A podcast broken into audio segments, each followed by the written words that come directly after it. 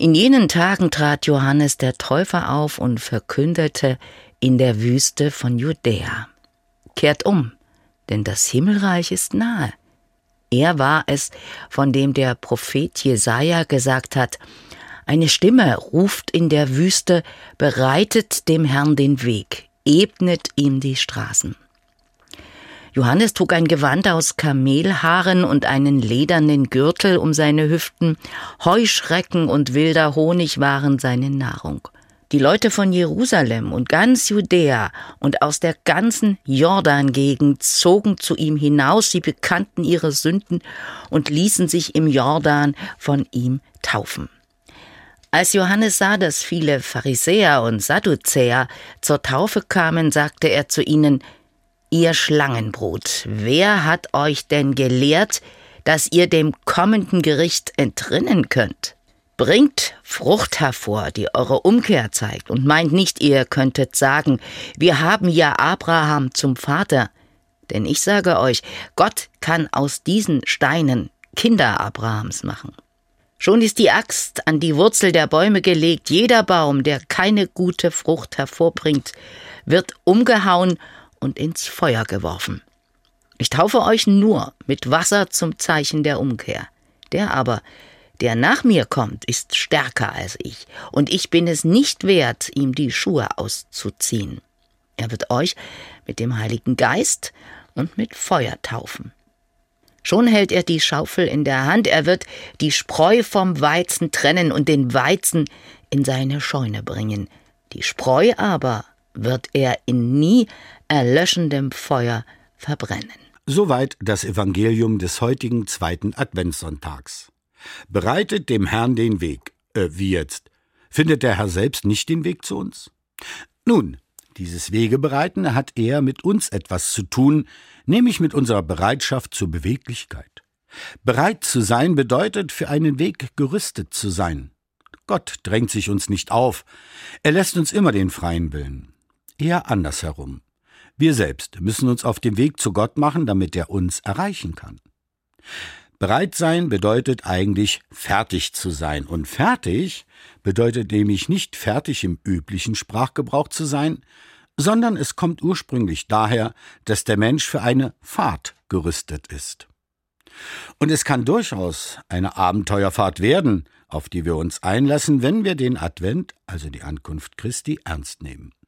Im Advent kann etwas auf uns zukommen, allerdings nur dann, wenn wir uns nicht nur hinstellen und abwarten, sondern wenn wir uns auch selbst darauf zubewegen. Gleich hören wir, was alles geschehen kann, wenn wir uns allen Ernstes auf diesen Weg einlassen. Doch aus dem Baumstumpf wächst ein Reis hervor, ein junger Trieb, aus seinen Wurzeln bringt Frucht.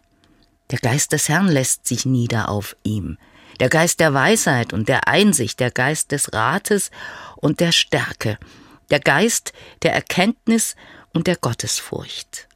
Er richtet nicht nach dem Augenschein und nicht nur nach dem Hörensagen, entscheidet er, sondern er richtet die Hilflosen gerecht und entscheidet für die Armen des Landes, wie es recht ist. Er schlägt den Gewalttätigen mit dem Stock seines Wortes und tötet den Schuldigen mit dem Hauch seines Mundes. Gerechtigkeit ist der Gürtel um seine Hüften. Treue der Gürtel um seinen Leib, dann wohnt der Wolf beim Lamm. Der Panther liegt beim Böcklein, Kalb und Löwe weiden zusammen. Ein kleiner Knabe kann sie hüten. Kuh und Bären freunden sich an. Ihre Jungen liegen beieinander. Der Löwe frisst Stroh wie das Rind. Der Säugling spielt vor dem Schlupfloch der Natter. Das Kind streckt seine Hand in die Höhle der Schlange, man tut nichts Böses mir und begeht kein Verbrechen. Auf meinem ganzen heiligen Berg, denn das Land ist erfüllt von der Erkenntnis des Herrn, so wie das Meer mit Wasser gefüllt ist. An jenem Tag wird es der Spross aus der Wurzel sein, der dasteht als Zeichen für die Nationen.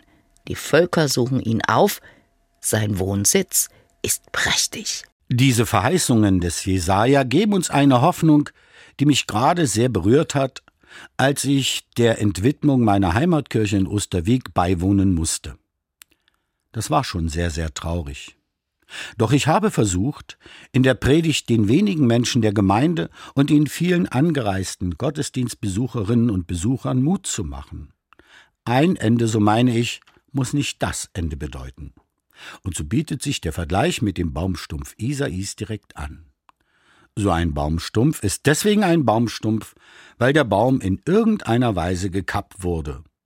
Und so erscheint er erst einmal wie tot. Doch wir glauben nun mal.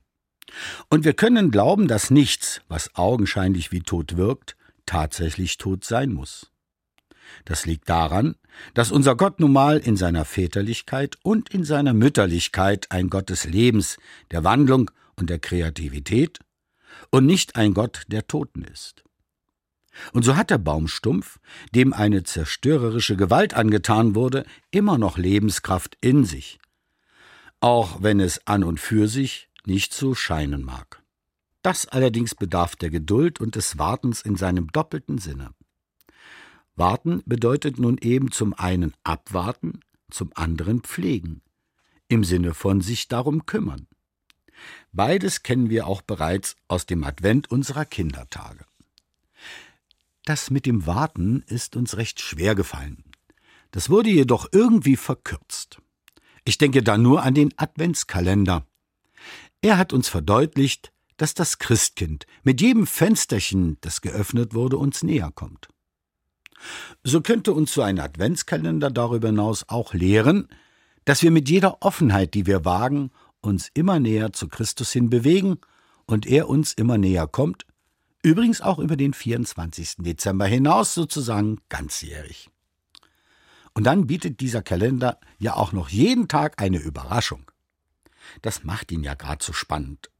Würden wir nachschauen, was sich hinter den Türchen verbirgt, wir nannten das als Kinder Lunzen, dann wäre der Sinn des Adventskalenders zumindest halbiert. Doch Gott ist nun mal für Überraschungen gut, allerdings nun leider in jede Richtung.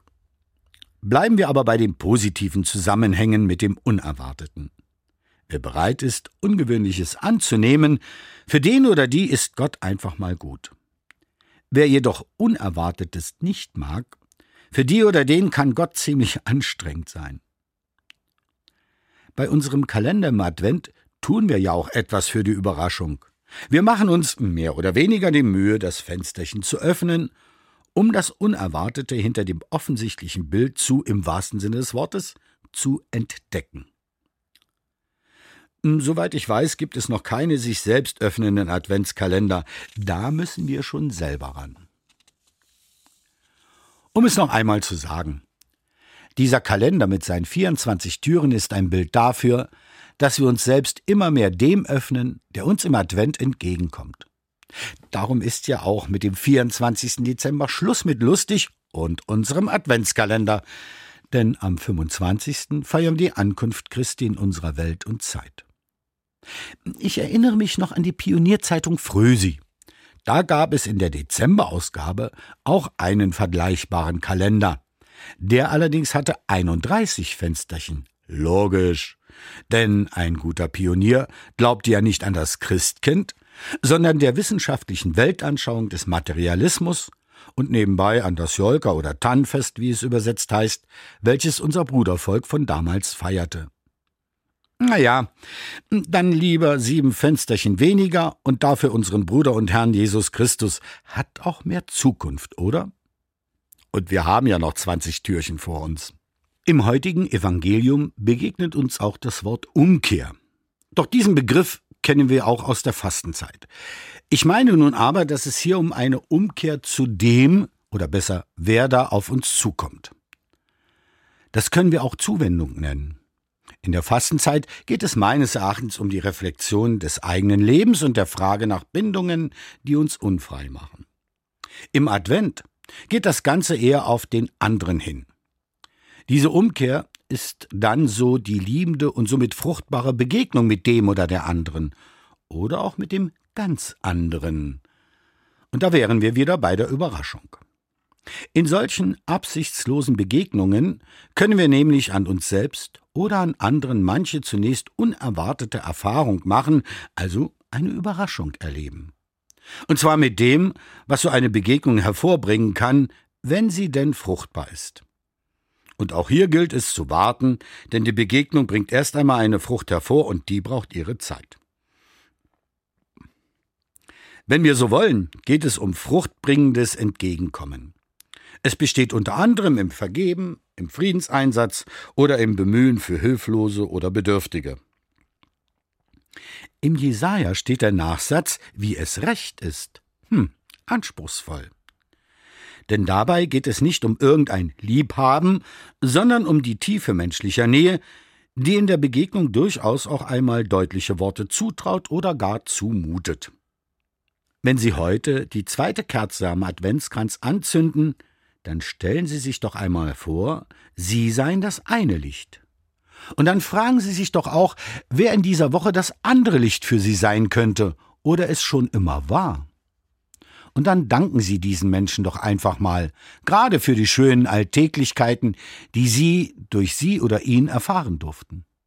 So können Sie auch den Herrn erfahren, der Ihnen in diesen guten und durch die guten Menschen begegnet, wie es Jesaja sagt. Die Erkenntnis des Herrn ist nämlich keine theologische Wissensaneignung, sondern eher eine Erfahrungstatsache, eine Erfahrung, die dann zur Tatsache werden muss.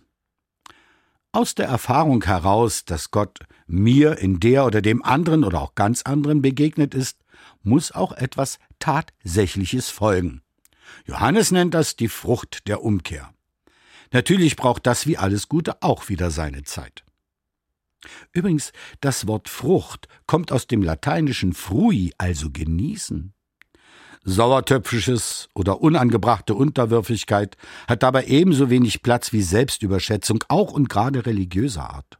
Ach und übrigens, eine Frucht ist nie für den oder die da, der oder die sie hervorgebracht hat, sondern immer für die Weitergabe des Lebens selbst. Christsein wird also erst genießbar, wenn aus dem Glauben, der Erfahrung und den Worten auch fruchtbare Taten erwachsen. Bleibt aber die Tat aus, dann ist alle Erfahrung nutzlos und es bleibt beim fruchtlosen Lippenbekenntnis, das Herz und Hand von Konsequenzen ausschließt. Erst die konsequente Tat aus der Erfahrung macht den Menschen zu einem wirklichen Christen oder zu einer echten Christin dann ist halt auch dieses wunderbare Erlebnis möglich, dass etwas oder jemand, das oder der für uns wie gestorben erscheint, Neues hervorbringen kann, unter Umständen sogar eine neue gemeinsame Geschichte. Sie beginnt nun mal, wie alle großen Wege, mit dem ersten Schritt. Dazu gehören auch die Wege, die uns dem Ziel oder wenn wir wollen, zum Ausgangspunkt des Advents führen. So werden die Wege bereitet, die uns zum Herrn führen, der uns im Advent entgegenkommt. Machen wir uns also auf den Weg zu dem, der, solange wir leben, selbst zu uns unterwegs ist. Vergessen wir aber dabei nicht, dass er allerdings nur dem oder der entgegenkommt, welche oder welcher ihm selbst entgegenkommend ist.